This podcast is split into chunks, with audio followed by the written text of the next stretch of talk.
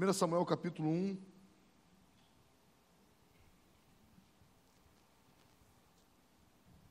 Obrigado. Senhor.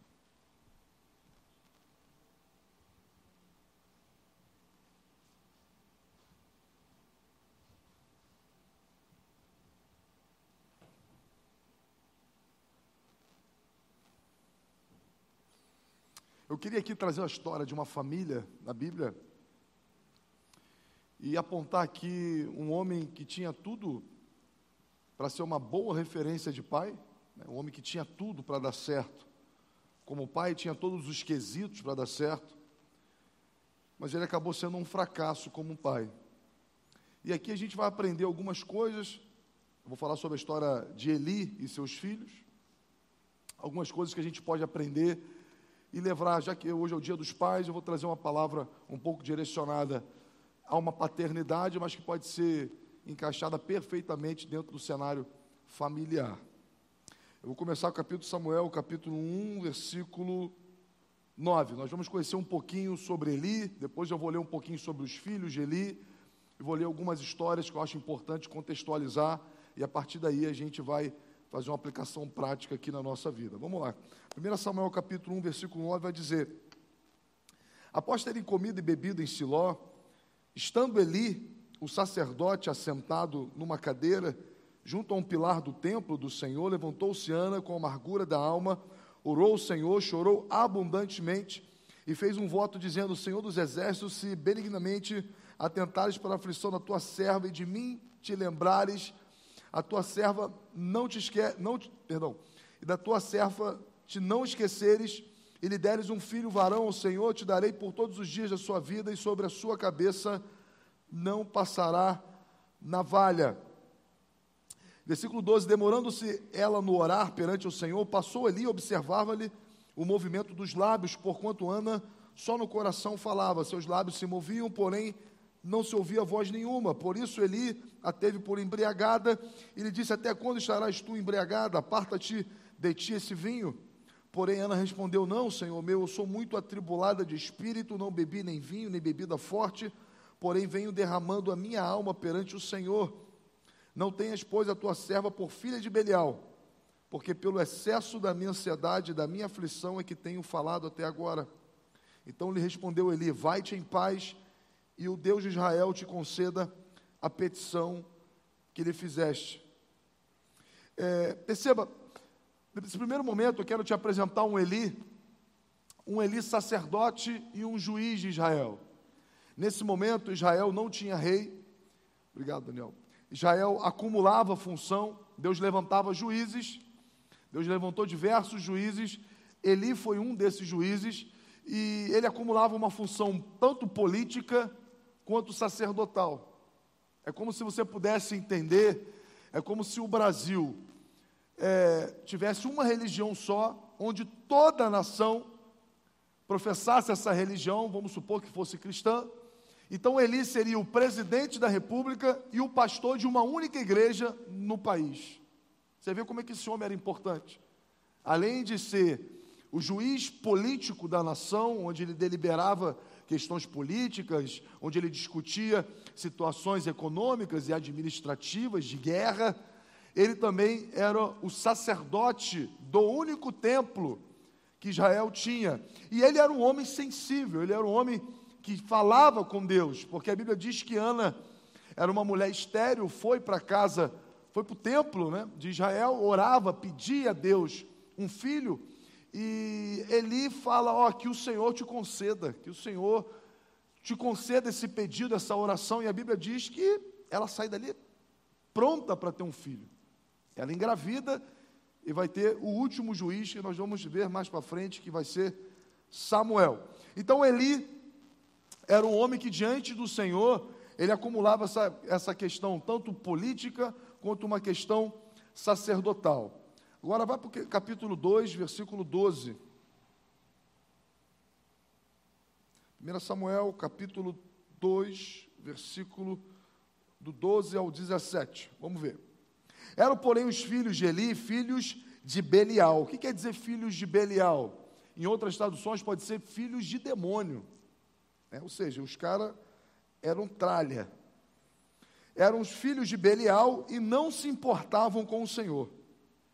Pois o costume daqueles sacerdotes com o povo era que, oferecendo alguém sacrifício, vinha o moço do sacerdote, ou seja, alguém amando deles, estando se cozendo a carne com um garfo de três dentes na mão, metia-o na caldeira ou na panela, ou no tacho, ou na marmita, e tudo quanto o garfo tirava, o sacerdote tomava para si. Assim se fazia a todo Israel que ali que ia ali a Siló. Também antes de se queimar a gordura, vinha o moço do sacerdote e dizia ao homem que sacrificava: Dá-me essa carne para assar o sacerdote, porque não aceitará de ti carne cozida senão crua. Se o ofertante lhe respondia: Queime-se primeiro a gordura e depois tomarás quanto quiseres, então lhe dizia: Não, porém hás de me dar agora, senão vou tomar a força. Era, pois, muito grande o pecado desses moços perante o Senhor, porquanto eles desprezavam a oferta do Senhor. Perceba que ele, um homem escolhido por Deus, para estar à frente, acumular funções, tanto políticas quanto sacerdotal, ou seja, era um homem de Deus, um homem que orou, e uma mulher estéril concebeu um filho mais à frente. Ele tinha dois filhos que também eram sacerdotes. Né? O sacerdócio ele era algo hereditário. E os dois filhos de Eli, é, a Bíblia vai dizer que eles não temiam o Senhor. Eles desprezavam o ofício que estava herdando do pai. Então a Bíblia diz que eles estavam lá no sacerdote, e os sacerdotes, tanto Eli, os dois filhos de Eli eram sacerdotes, eles estavam no templo e era costume levar sacrifícios ao Senhor. Mas a lei vai dizer que a gordura, a melhor parte do sacrifício, pertencia ao Senhor, deveria ser queimada. Mas a Bíblia vai dizer que os filhos de Eli queriam para si a melhor parte. Eles tomavam à força a oferta de alguém que fosse ao templo, ele não permitia que se alguém oferecesse o melhor para o Senhor, ele tomava na mão grande e ficava com eles a melhor parte, e eles desprezavam, eles não temiam o Senhor em hipótese alguma. Agora, capítulo 3, versículo 18 de 1 Samuel, só para a gente contextualizar essa história. A Bíblia diz que Samuel, né, que foi o filho da Ana, que o Eli profetizou para ela, nasce, é criado por Eli dentro do templo. Deus fala com, Eli, com, com, com Samuel. E eu vou voltar mais um pouquinho, né? É, versículo 17. Eu falei do 10, né? Vamos ler do, do, do 15, perdão. Do 15 ao final, para a gente economizar tempo. Capítulo 3, do 15 ao final. Ficou Samuel deitado até pela manhã, então abriu as portas da casa do Senhor, porém temia relatar a visão a Eli. Chamou Eli a Samuel e disse: Samuel, meu filho. Ele respondeu: Eis-me aqui. Então ele lhe disse: Que é que o Senhor te falou? Peço-te que não me encubras Assim Deus te faça o que bem lhe aprover, se me encobrires alguma coisa de tudo o que te falou. Então Samuel lhe referiu tudo e nada lhe encobriu. E disse ele: é o Senhor, e o Senhor faça o que bem o prover. Bem, o que, que, o que, que Deus disse a Samuel? Versículo 11, né? Eu deveria ter lido. Então, volta capítulo 3, versículo 11. Disse o Senhor a Samuel: Eis que vou fazer uma coisa em Israel, a qual todo, a qual todo o que ouvir lhe tinirão ambos os ouvidos. Naquele dia suscitarei contra Eli tudo quanto tenho falado com respeito à sua casa. Começarei e o cumprirei. Porque já lhe disse que julgarei a sua casa para sempre pela iniquidade que ele bem conhecia, porque seus filhos se fizeram execráveis e ele os não repreendeu. Portanto, jurei à casa de Eli que nunca lhe será espiada iniquidade, nem com sacrifício, nem com oferta de manjares. Então perceba que Eli, um homem que falava com Deus, um homem escolhido por Deus para tocar a nação de Israel, um homem que tinha grandes atribuições, grandes responsabilidades, ele peca num lugar onde ele jamais poderia pecar, ele peca dentro de casa. A Bíblia não aborda erros políticos, a Bíblia não aborda erros que Eli cometeu como juiz, Mas a Bíblia vai destacar uma sentença de Deus. E qual a sentença que Deus profere contra Eli? Você sabia dos pecados dos seus filhos e você foi omisso. Você permitiu que os seus filhos eles desprezassem a oferta que traziam para mim. Você sabia disso. Você foi alertado a respeito disso. Mas você não fez absolutamente nada. Porquanto vocês serão extirpados da face da terra. Que sentença dura, né? Que coisa, que coisa ouvir isso, né? Da, da parte do Senhor. Então vamos começar desde o início. Ora, nós podemos aprender muito com os erros dos outros. A gente não está aqui para julgar Eli. Muito pelo contrário, a gente está aqui para ouvir essa história e todos nós, dentro do ambiente familiar, entendermos a nossa responsabilidade. Ah, mas eu não tenho filho, mas um dia você pode ter. Um dia certamente você terá. E se você já os tem, ah, mas já estão criados, já estão adultos. Nós vamos entender aqui que cabe ainda aos pais interceder e continuar a lutar e perseverar para que os filhos estejam sempre na presença do Senhor. Então a Bíblia, ela destaca grandes homens de Deus, grandes homens de Deus conhecidos pela sua fé, conhecidos pela sua persistência, conhecidos pelo seu temor a Deus, mas muitos falharam como pai. A gente pode pegar o exemplo de Jacó, que teve doze filhos, não soube criar os filhos, colocou um contra os outros, a ponto de que onze tentaram, dez tentaram contra a vida de um, deram até como morto, venderam como escravo para o Egito. Você conhece a história de José? Então nós temos Jacó, que faz parte direta da aliança com Deus, um homem que agarra o anjo e diz que eu não vou, não vou te liberar enquanto você não me abençoar, toda aquela história bonita, mas foi um péssimo pai. Nós temos a história de Davi, né, rei de Israel, homem segundo o coração de Deus, não soube ser um bom pai. A Bíblia diz que um dos seus filhos suscita contra ele, toma o reino de suas mãos, Absalão, e tem, dentro da sua casa tem história de filho estuprando filha, uma loucura, uma história de filme de terror. Mas Davi era um homem segundo o coração de Deus, ou seja, um homem temente a Deus, um homem que escreveu os salmos, coisa linda, mas peca como pai, peca na criação como seus filhos. E mais uma vez aparece aqui Eli, sacerdote, juiz de Israel, homem que falava com Deus, homem que ouvia a voz de Deus, que entregava a visão, porque o papel do juiz não era deliberar por conta própria, o papel do juiz era ouvir o que Deus falava e proferir a sentença. Ouvir o que Deus falava e proferir. Então, o, juiz, o papel de Eli era ser um interlocutor, interlocutor entre Deus e o povo. Era intimidade profunda com Deus. Mas como é que um homem que fala com Deus, como é que um homem que está na presença de Deus diariamente, com grandes responsabilidades, com um grande chamado, ele cria dois filhos e esses dois filhos não temem ao Senhor.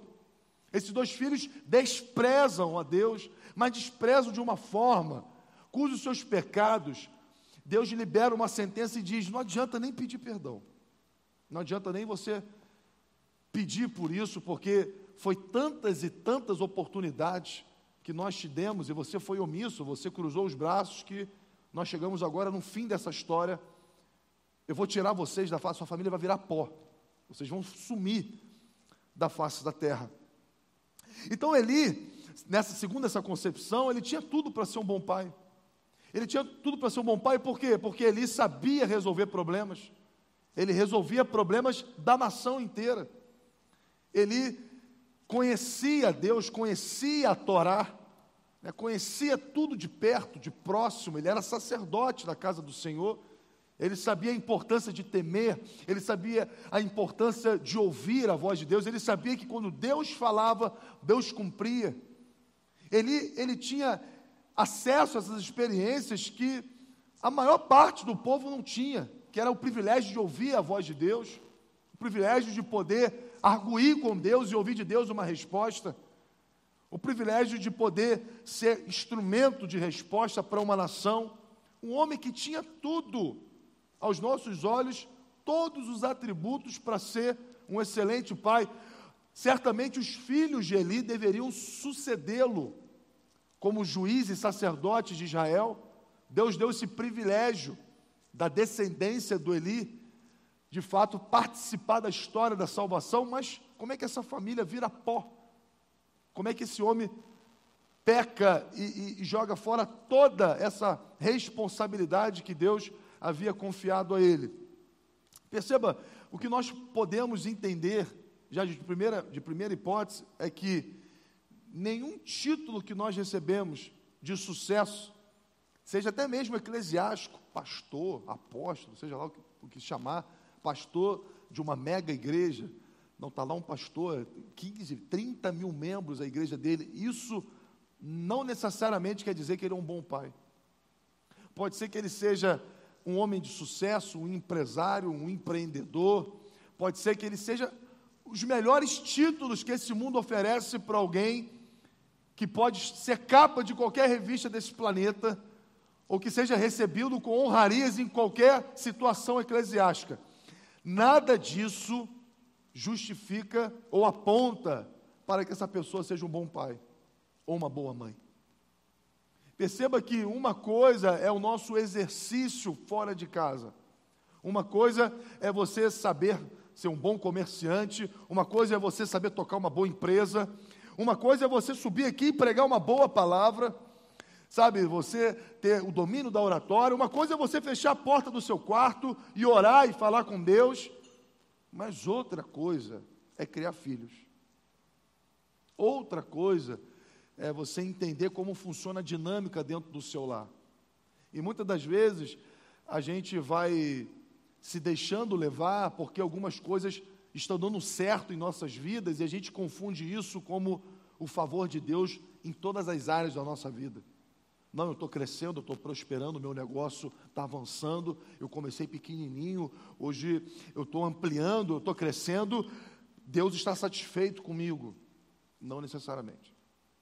Não, porque eu sou pastor de uma igreja, eu comecei numa, numa garagem, comecei com três pessoas, hoje nós estamos num galpão gigantesco, somos 15 mil pessoas.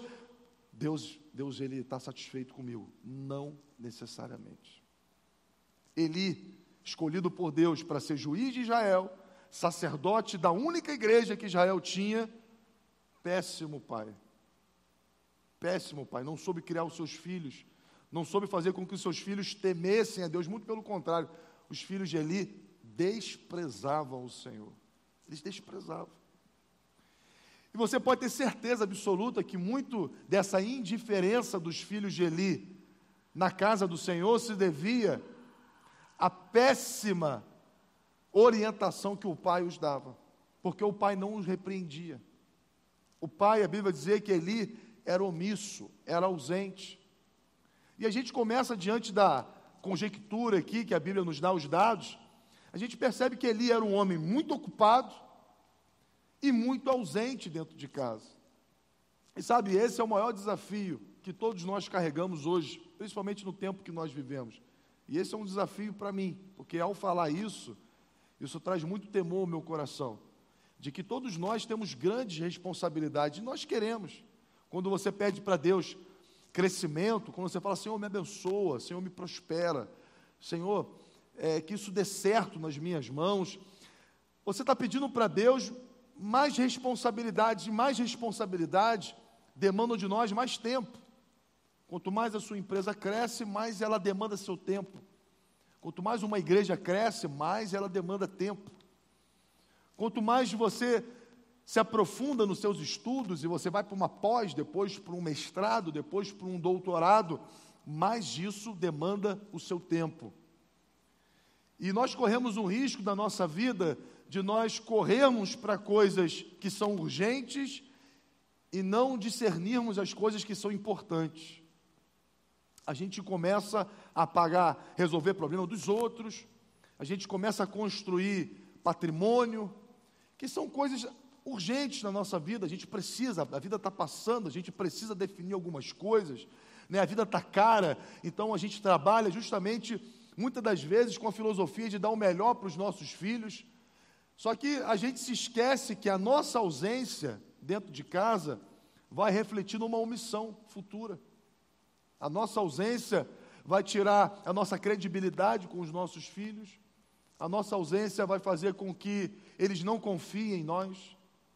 A nossa ausência vai fazer com que eles construam o que é certo ou errado a partir de si mesmos, sem uma repreensão, sem uma orientação, sem uma disciplina, sem uma referência paterna. E assim todos nós vamos construindo a nossa vida, né? dedicando tempo, porque o que é vida, irmão? Vida é tempo. Nós acordamos, nós, não, nós temos 24 horas por dia, mas nós não trabalhamos 24 horas, dessas 24, 8 horas, 7 horas, 6 horas, a gente dorme, a gente tem a nossa vida, a gente tem os nossos lazeres, a gente tem aquele tempo só nosso. Mas uma pergunta que nós precisamos nos fazer essa manhã é quanto tempo nós temos investido na nossa família? Quanto tempo nós temos investido na vida dos nossos filhos?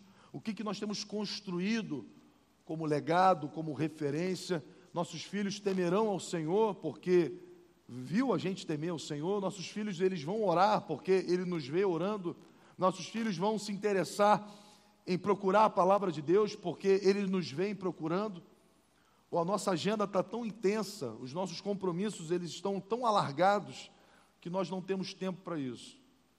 Ou nós vamos deixar os nossos filhos crescerem e, ser, e serem instruídos por aqueles que vão dedicar tempos a eles talvez um amigo próximo, talvez um YouTube, talvez uma internet, talvez um programinha de televisão, vai dizendo para os nossos filhos o que é certo e o que é errado. Tem um pastor americano que eu gosto muito dele, ele, ele escreveu essa frase próxima ao Dia dos Pais, dizendo: Não adianta mandarmos os nossos filhos a César e reclamarmos quando eles voltarem romanos. Não adianta a gente, imagina a gente vivendo no tempo lá de Jesus. Roma tinha um domínio do estudo, Roma tinha um domínio é, é, da, da época, da cultura. Imagine eu, como pai, trabalhando para enviar os meus filhos para estudar no melhor colégio de Roma. E lá ele vai aprender sobre paganismo, lá ele vai aprender sobre práticas imorais, porque para Roma isso era correto.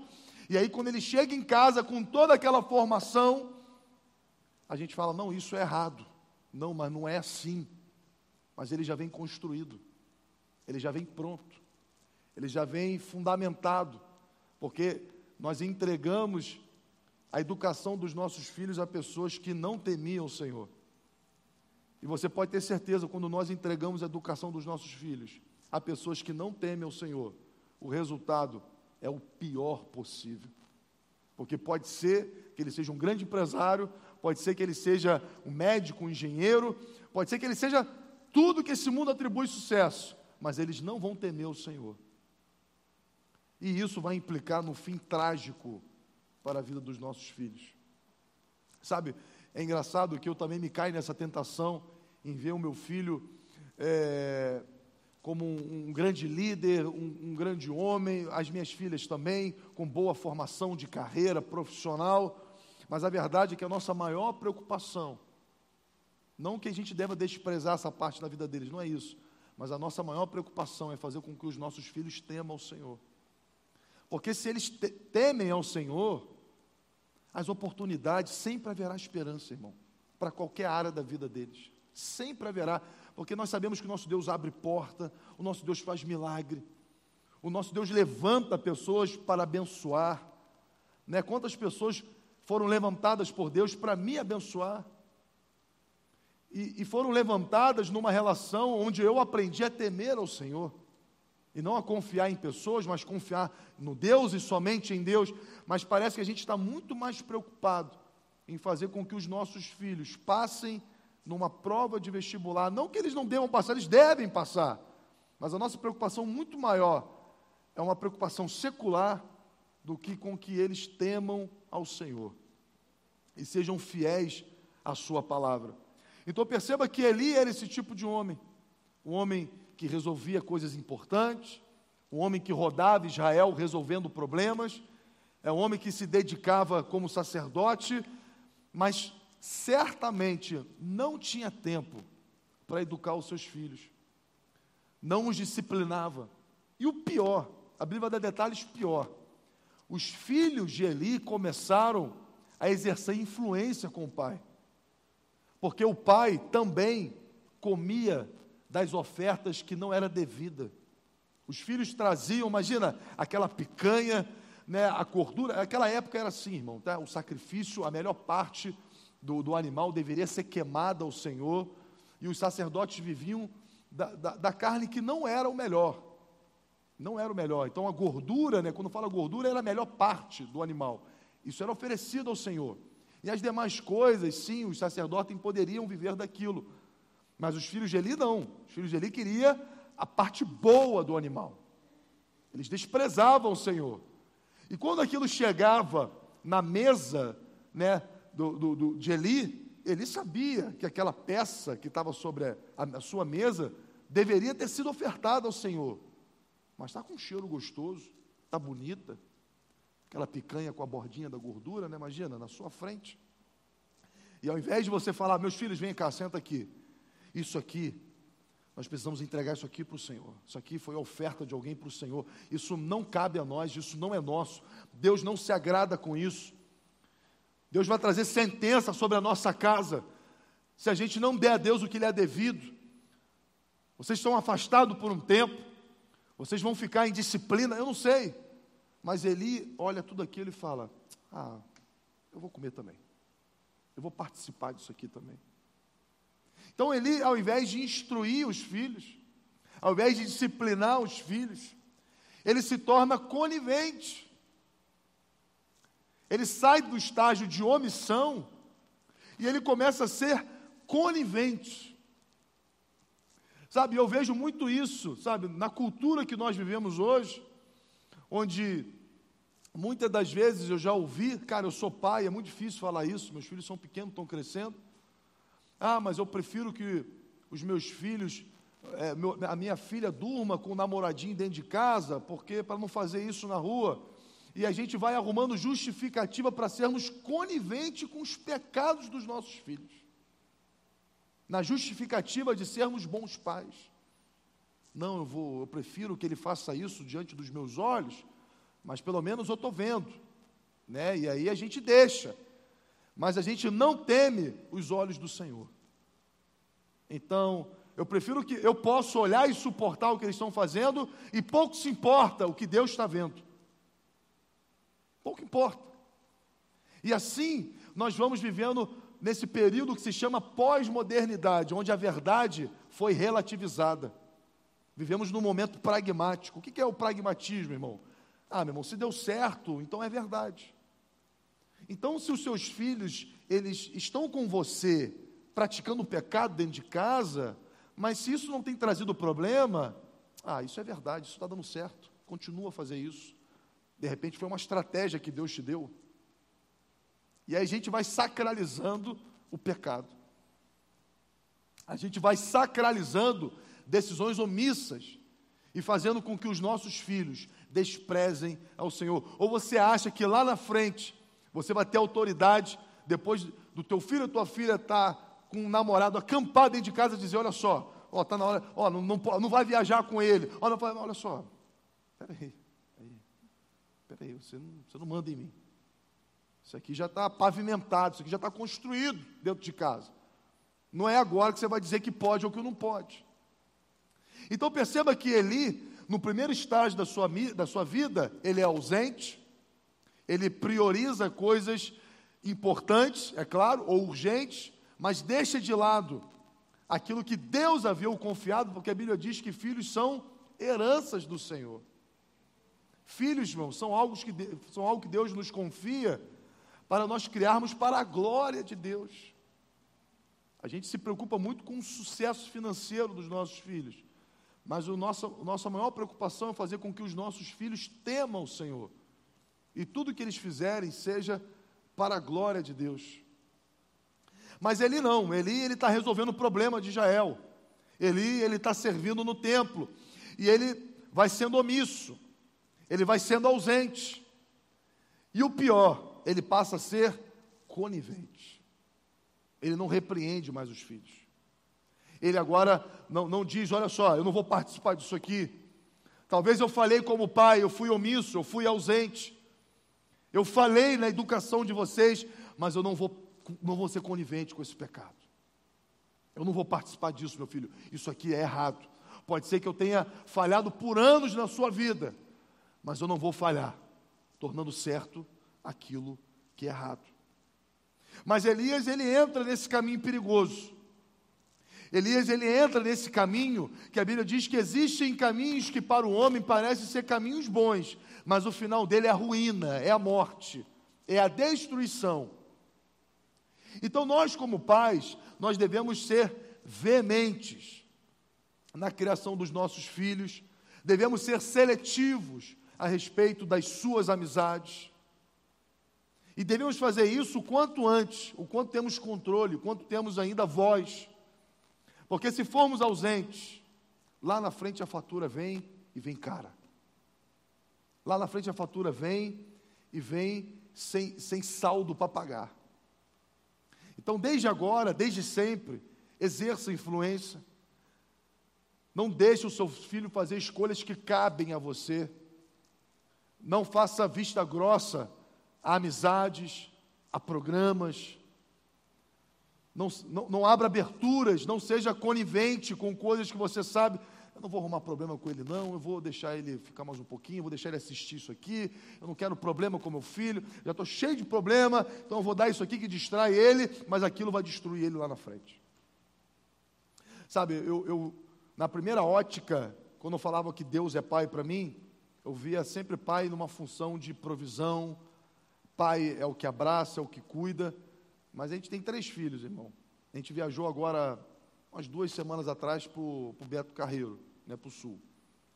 Irmãos, pai é serviço, cara. Meu irmão, que, meu irmão, que luta, meu irmão. Você, você já acorda cedo. Olha a nossa rotina, vou dizer para você qual é a nossa rotina. Minha esposa está lá atrás, ó, vou dizer que eu estou enganando. A gente acorda dá banho em três crianças. Chuveiro, sabão, seca, um está lavando, o outro está trocando fralda, está botando lá a cueca. Aí você tem que botar tênis, amarrar cadastro, aí parque, toda aquela loucura. Bota roupa, aí sai e vai tomar café da manhã. Cheio de coisa gostosa ali, mas você vai pegar primeiro para eles. Né? Eles estão lá, pá, pá, e aí eles estão escolhendo. Aí na hora que você vai pegar, eles já acabaram, querem mais. Aí você vai lá, pega mais para eles. Aí você está olhando aquele docinho ali, tá, você está com vontade de comer. Mas, ele, mas eles, têm, eles têm que comer primeiro. E aí, quando eles acabam, eles querem ir embora. Na hora que você vai falar, agora eu vou comer. Né? Eles querem ir embora. Ele quer ir para o parque, quer ir para outro lugar, estão com pressa. Aí você pega lá um troço que você come em casa qualquer e vai embora. Aí chega no parque, irmão, montanha russa de cabeça para baixo, aquelas coisas que você gosta, mas você tem que ir no elefantinho que voa. Porra, não acredito nisso, cara.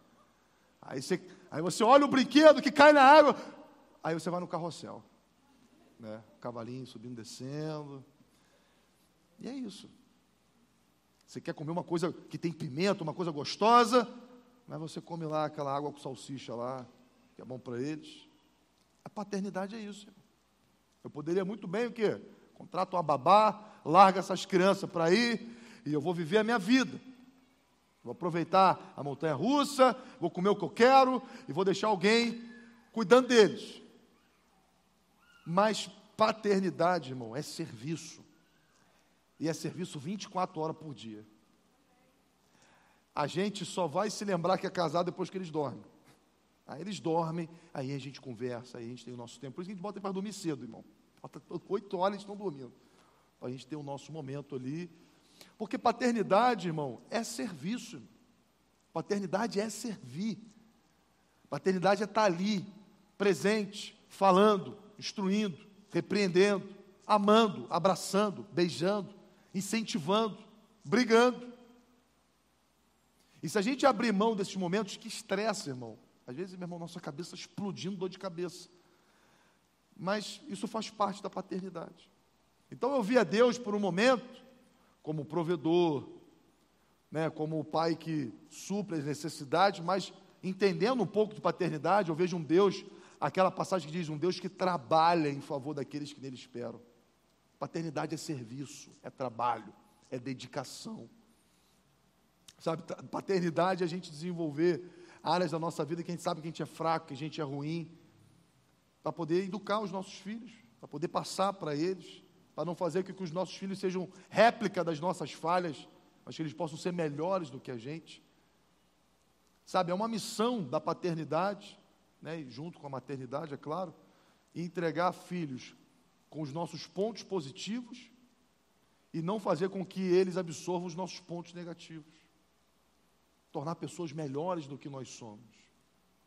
É por isso que a Bíblia diz que todos aqueles que são feitos filhos de Deus entram no caminho de, santificação. Qual é o caminho da santificação? É se tornar melhor. É o Espírito Santo nos confrontando, é o Espírito Santo nos instruindo, é o Espírito Santo falando. Por quê? Porque é o Pai, é o Pai educando o filho. O Espírito Santo dentro de nós não é um empoderamento. O papel do Espírito Santo maior não é o pular, não é o chorar, não é o girar. O papel do Espírito Santo em nós é um papel de paternidade, onde Deus está construindo em nós o caráter de Jesus Cristo. É por isso que a gente deixa de ser o que nós somos e passamos a ser pessoas cada vez mais parecidas com Cristo, por regra, por imposição, não, mas pelo amor do Pai, compreendendo a paternidade, compreendendo a vontade de Deus, que é boa, perfeita e agradável. Então a gente abre mão da nossa própria vontade e começa a fazer a vontade do nosso Pai, e isso constrói o nosso caráter. E aqui está a relação perfeita, onde filhos confiam no Pai, aprendem com o Pai e são melhores do que o Pai. Não é à toa que Jesus disse para os seus discípulos que neles são filhos de Deus. Vocês vão fazer coisas maiores do que eu fiz. Perceba qual é o sentimento da paternidade? Vocês vão fazer coisas maiores do que eu fiz. E sabe, essa, essa é a missão do pai para o filho. Vocês serão melhores do que eu fui. Não apenas no quesito de ganhar dinheiro profissional, mas também isso. Mas a nossa maior missão é que nossos filhos compreendam mais a Deus do que nós compreendemos, que eles busquem mais a Deus do que nós buscamos, de que eles tenham mais sensibilidade espiritual do que nós temos. Porque se nós conseguimos plantar esse legado na vida dos nossos filhos, eles serão pessoas imparáveis na vida. Ora, o que eu posso atribuir hoje a, a suportar as crises na minha vida foi a fé, a fé plantada pelos meus pais no meu coração. Temer ao Senhor, buscar ao Senhor. E isso foi desenvolvido por mim ao longo da maturidade. Mas se não fosse a, a fé, se não fosse os meus pais me levando para a igreja desde cedo, me levando para a escola dominical, em casa como referência, né? Porque o, o, os nossos filhos eles eles percebem mais o que a gente faz do que a gente fala. E construindo esse legado, essa responsabilidade na vida deles, certamente eles temerão o Senhor, irmão. E o princípio da sabedoria qualquer é o temor ao Senhor. Está lá, é Provérbios. O princípio da sabedoria é o temor ao Senhor. Quer filhos sábios, ensine-os a temer ao Senhor. Quer filhos que façam diferença nessa terra, ensine-os a temer ao Senhor, porque é o princípio da sabedoria. O que acontece então? Como é que, como é que desenrola a história na vida de Eli para a gente fechar essa trágica história? Eli é ausente, Eli é omisso, agora Eli é conivente, e chega uma hora que Deus levanta profetas, dizendo para ele: Olha, está acontecendo isso dentro da sua casa. Os seus filhos estão pervertendo o papel sacerdotal. Os seus filhos estão pecando diante dos olhos da nação. Você não tem feito nada. Você é juiz. Além de juiz, você é pai. E ele foi empurrando aquilo com a barriga, empurrando aquilo com a barriga, até que Deus levanta um outro juiz, Samuel. E Deus dá uma visão a Samuel. Lembra aquele episódio que Samuel está dormindo ele ouve, Samuel, Samuel, ele vai até o quarto de Eli, você me chamou, Eli? Não, não chamei não. Aí ele volta a dormir, Samuel, Samuel, você me chamou, Eli? Não, não chamei não. Samuel, Samuel, você me chamou, Eli? Olha só, é Deus está falando contigo. Quando você ouvir essa voz de novo, você fala, fala que teu servo ouve. Você não conhece a história? Você conhece a história? Pois é. Nessa que Samuel fala, fala que teu servo ouve, Deus fala isso. Olha só, existe uma sentença contra a casa de Eli. Eu vou destruir todos eles. Eu vou destruir porque eles têm profanado e profanado e profanado, e, e, eu tenho alertado, eu tenho falado, eu tenho dado oportunidade, eu tenho sido misericordioso, mas eles desprezam isso. E por conta disso a nação tem desprezado e não tem temido ao Senhor. Irmão, quando uma liderança erra, o erro é em cadeia. Quando um pai e uma mãe eles desprezam o Senhor, o efeito é em cadeia. Qualquer autoridade que erra, o efeito se torna em cadeia. E está aqui, os sacerdotes da casa do Senhor, profanando, e Deus alertando, Deus falando, e todos eles omissos. E a sentença é: eu vou extirpá-los da face da terra.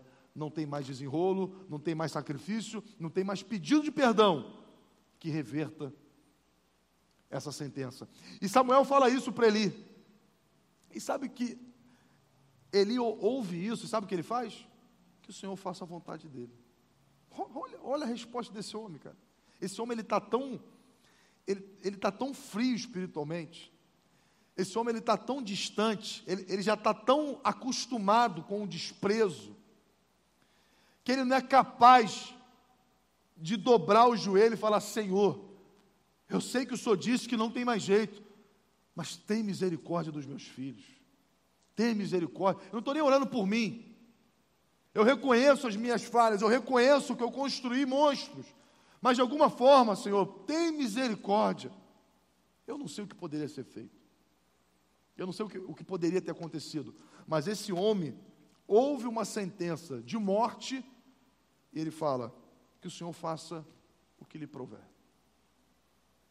Uma indiferença já estava já tomada conta. É como você escuta uma palavra de Deus. Hoje, muitas vezes, Deus não precisa levantar profeta, Deus usa a palavra. E você escuta do púlpito uma palavra. Você escuta de, do culto um confronto. Olha, Deus não se agrada disso. Olha, isso que você escolheu como vida é caminho de morte. Ora, não é por aí que os filhos do Senhor andam. Aí você escuta isso e fala: está na mão de Deus. Tá, Deus sabe todas as coisas. No tempo certo, se Ele quiser, Ele, ele me traz de volta, né? Não sei o que lá. E a gente, a gente vai concordando com as sentenças que vão sendo proferidas sobre nossas vidas. Eli, nesse momento, irmão, era para cair, ó, era para cair de joelhos. Era para falar: Senhor, se existe mais uma vez uma, uma, uma única oportunidade. Mas o que ele diz? Faça o que bem lhe aprouver. Seus filhos vão morrer. Senhor, o Senhor sabe tudo. Acabou, vai dar tudo errado. Deus sabe, Deus sabe tudo. Deus quiser fazer, ele faz, se não quiser, ele não faz. Sabe, a gente vê isso de Eli, a gente fala que a gente acha que a gente não faz isso, muitas vezes nós fazemos isso o tempo inteiro. São sentenças contra nós, que a palavra de Deus, não como juízo fala, porque perceba que o peca... as consequências do pecado não são o juízo de Deus. A Bíblia diz que o salário do pecado é a morte. E a gente vai negociando, negociando, negociando com o pecado, negociando, negociando e negociando, conscientes, conscientes das sentenças que vão vir sobre nós e não somos capazes de dizer, Senhor, eu quero, eu quero sair disso, eu quero me libertar disso. Senhor, me ajuda. Senhor, me liberta. Senhor, tem misericórdia de mim mais uma vez. Eu vou tentar de uma forma diferente.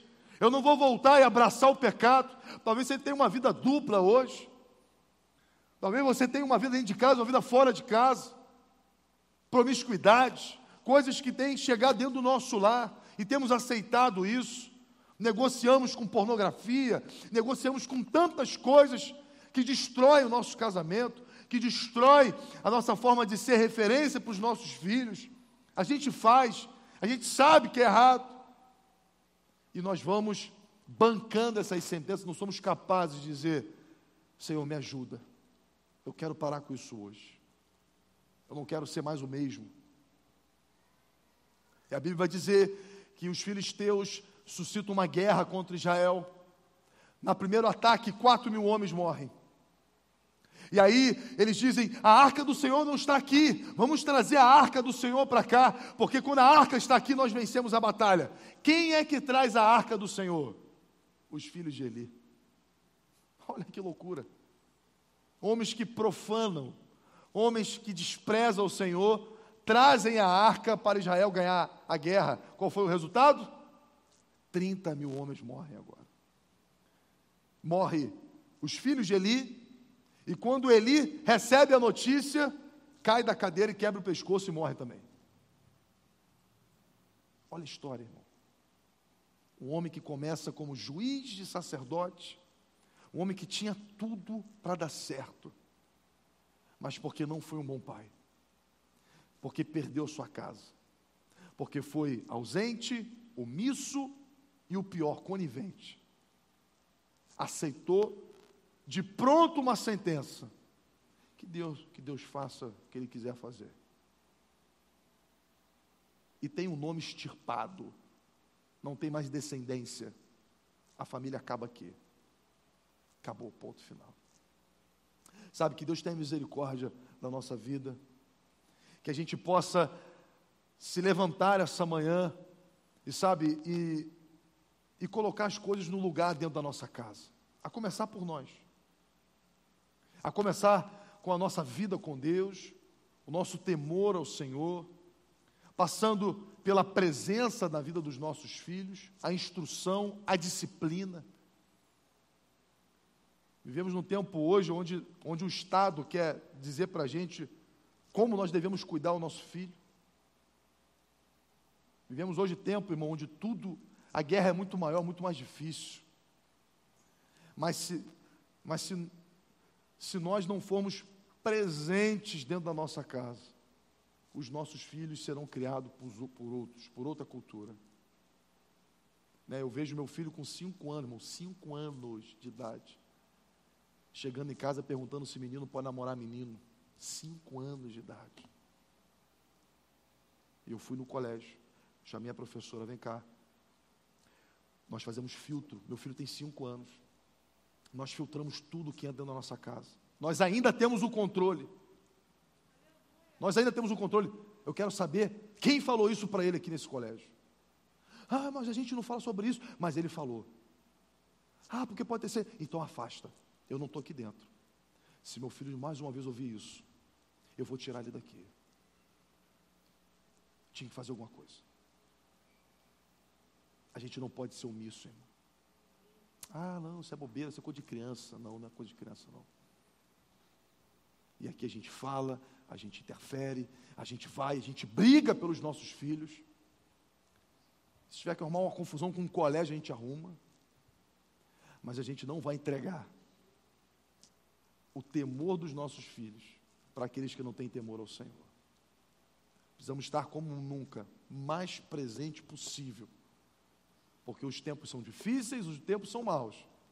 E se nós formos ausentes omissos, lá na frente teremos, vamos ter que ser coniventes.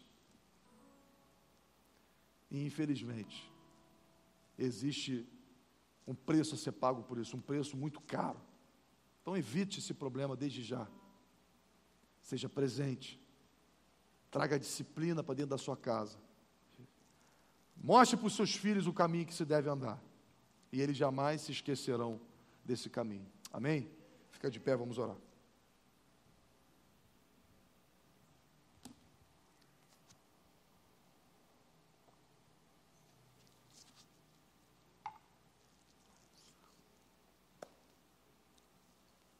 Pai, obrigado, Jesus, obrigado, Senhor, por essa manhã. Obrigado, Senhor, pelo privilégio que nós temos, Senhor, de sermos pais pai, mãe, avô, avó. Obrigado, Jesus, é um privilégio, é uma dádiva, Pai. Filhos, eles enchem a nossa casa de alegria, mas também são grandes responsabilidades. Nos ensina, Pai, a entender que mais do que o feijão com arroz, mais do que boas escolas, mais do que tênis, videogame e roupas caras. Nossos filhos precisam da nossa presença. Eles precisam de nós. Eles precisam da nossa referência. Eles precisam aprender a temer ao Senhor. Mas é fato que a gente só pode dar aquilo que nós temos. Ninguém pode ensinar apenas com palavras. Os nossos filhos, eles aprenderão com a percepção. Então, se porventura, Pai, nós temos falhado como exemplo, como referência, se nós não trazemos o temor de Deus para dentro do nosso lar, a nossa oração essa manhã nos perdoa, Senhor. Nos perdoa, Pai. Nos perdoa porque temos sido ausentes, temos sido omissos. E muitos de nós já chegamos na situação de conivência. Nos perdoa, Senhor. Espírito Santo de Deus nos instrui, nos ensina. Tua palavra diz que não existe nada que esteja morto que não possa ressuscitar. Talvez você esteja aqui já amargando um filho fora da igreja, um filho desviado, um filho secularizado. Mas assim como aconteceu com Lázaro, que estava morto há quatro dias, já cheirava mal, Jesus vai dizer: Eu sou a ressurreição e a vida. Ele pode trazer vida em ambientes de morte. Ele pode transformar um vale de ossos secos num exército que marcha para a honra e glória do Senhor. Não desista da sua casa, não desista dos seus filhos. Deus te entregou responsabilidades. Sirva, traga de volta a alegria dentro do seu lar. Se conserta diante do Senhor. Coloca ponto final em coisas que devem ser colocado ponto final não procrastina, não demore a tomar decisões. Você sabe o que é certo, você sabe o que é errado. Decida hoje. Aprenda a ter conversas difíceis. Converse hoje. Sente hoje. Decida hoje. Mas não negocie a presença de Deus dentro da sua casa. Não negocie a presença de Deus dentro do seu lar. Deus te entregou uma casa, Deus te entregou um governo. E o que Deus espera é que os filhos que nós criemos, criemos para a glória dEle, para louvor dEle. Nos perdoa mais uma vez, Senhor. Nos perdoa, Pai. E nos ajuda, Pai, nessa grande responsabilidade que é sermos Pai. E a nossa maior referência é o Senhor, que não desistiu de nós mesmo nós estávamos mortos em nossos delitos e pecados, o Senhor ofertou o seu único filho para que nós pudéssemos ser alcançados, para que houvesse esperança para cada lar, para cada família, porque o Senhor disse que todas as famílias da terra seriam benditas na promessa de Abraão. E a aliança que o Senhor fez com Abraão foi de trazer um Messias. E o Messias já veio, morreu entre nós e nos reconciliou com Deus. Espírito Santo de Deus, entra na nossa casa, entra no nosso lar. Faça esse convite hoje. Se você tem vivido guerras, peça ao Espírito Santo para que ele esteja na sua casa. Se dentro da sua casa é confusão, dor, medo, vícios, em nome de Jesus, coloque um ponto final nisso. Não negocie, mas peça ao Senhor para ser o cabeça na sua casa. Senhor e Salvador. Pai, obrigado, Jesus. Apresentamos cada família aqui representada. Apresentamos, Pai, paz. Tua palavra diz que o homem é o cabeça do lar, o homem é o sacerdote da casa. Levanta nesse lugar homens com responsabilidade. Levanta nessa igreja homens tementes a Deus homens que não negociam, homens, Pai, que não vão adulterar, que não vão olhar para mulheres aí fora, que não vão se submeter à pornografia, homens fiéis ao Senhor, homens tementes, homens santos e separados, que vivem para a glória do teu nome. Pai, eis-me aqui, Senhor. Nos dê sabedoria, nos dê graça. Eu apresento cada mãe aqui também. Quantas famílias hoje, Pai, são governadas por mães, porque pais já abandonaram. Abençoa, Pai, essas mães. Que elas sejam de fato sábias. Que elas possam criar os filhos, Pai, debaixo do temor do Senhor. Nos ensina, nos capacita, para que possamos fazer da nossa casa uma igreja que vai glorificar o Teu nome. Essa é a nossa oração, o nosso pedido. Em nome de Jesus. Amém.